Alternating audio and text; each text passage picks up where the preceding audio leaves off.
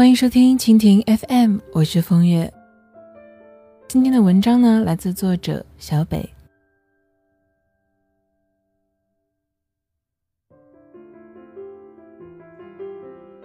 十一假期出远门玩了很久，没有回家，因此收假之后，特意挑了一个周末，坐了最早的班车赶回去看望家人。回去以后，把重要的人挨个见了一遍，好像成了我这些年来的习惯。毕竟离家太远，而生命无常，我不想留下遗憾。去探望年迈的奶奶的时候，我顺便拜访了一下我的叔叔。在和他们聊天的时候，我才知道，我堂哥今年年底就准备结婚了。房子什么的，该装修的都装修好了，彩礼也已经准备的差不多。这对于我一个还在打光棍的路上越来越远的人来说，真是一个可喜可贺的好消息。婶婶问我：“你有没有见过你嫂子呀？太瘦了，还很黑。”其实你哥第一次领回来的那个女孩子就真的是挺好看的。然后我妈妈插了一句嘴说：“她自己挑的，当然好看了。”我在旁边笑一笑，关于这个话题并没有出声。最近几年呢，身边的人好像都到了谈婚论嫁的年纪。每当隔那么久回一次家，就会听到谁谁谁又结婚了的消息。很奇怪的是，这些传进我耳朵里的婚姻，大多数都没能逃过父母的操控。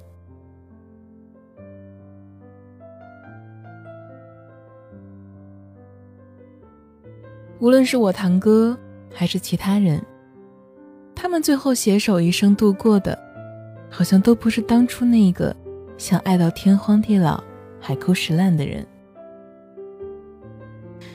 有时候我会想，原本相爱的两个人，却因为家庭的压力最后分开，这应该是很痛苦又无奈的事情。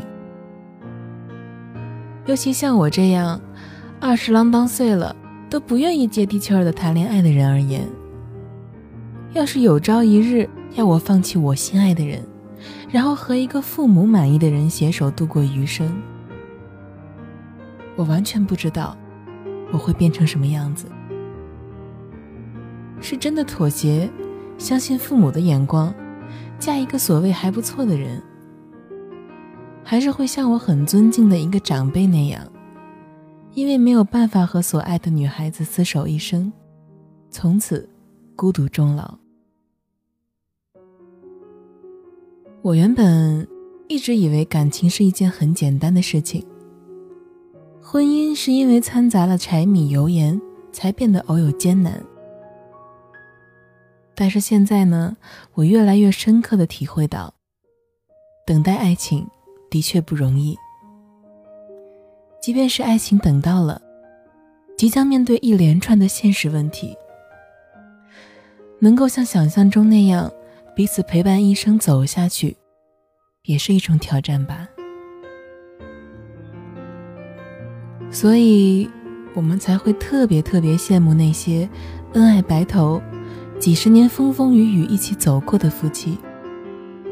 然后看到的是世上还有那么多的痴男和怨女。我们很相爱，可是我们却无法在一起。原本计划好两个人一起做的事情，如今都只有我一个人去完成。其实，在回家的路上，有朋友和我聊天，聊的内容恰好也没能逃过结婚这样一个话题。朋友很感慨的跟我说，他希望结婚是因为爱情，而我或多或少的也知道，他上一段谈的很深切，却因为异地的原因，最终不得不放弃的感情。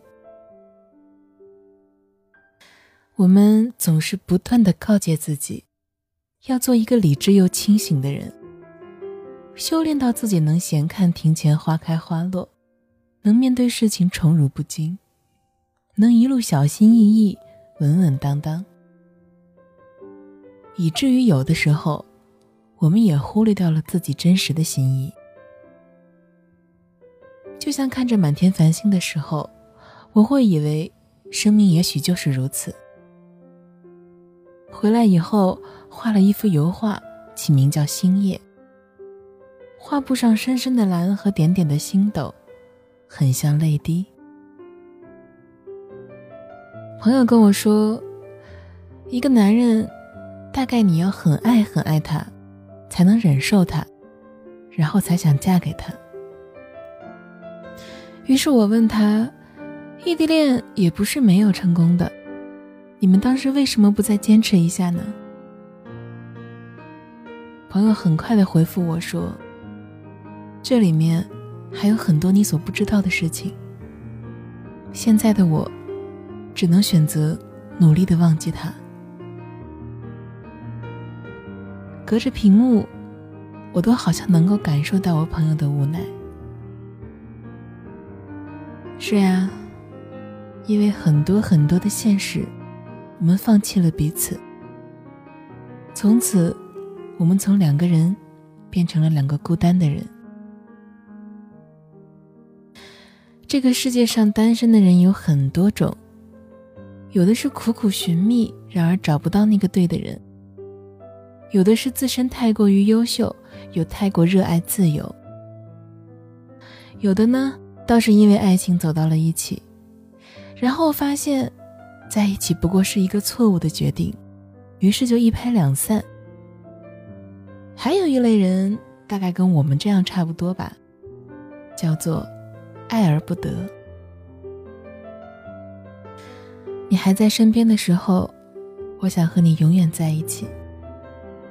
我从来没有思考过永远有多远，而后我才知道，有的时候，一切都很短暂。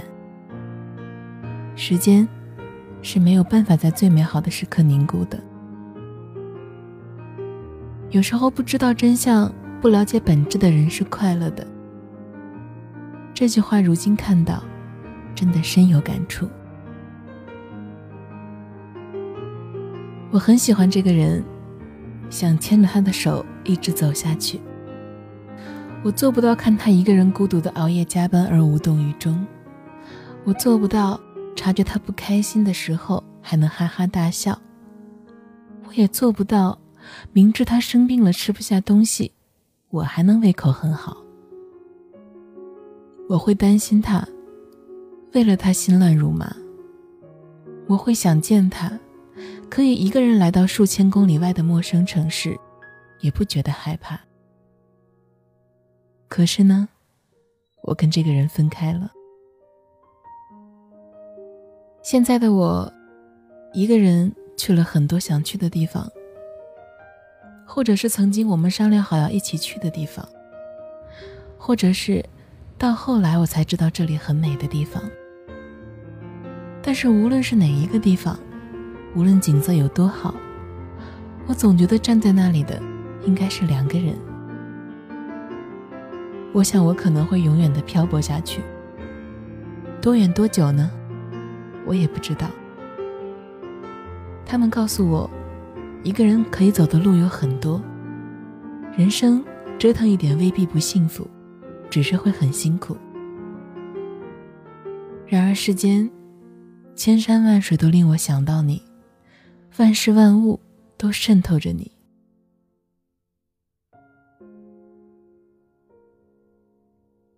分开以后，我一个人过得很好啊。我只是忽然很想你。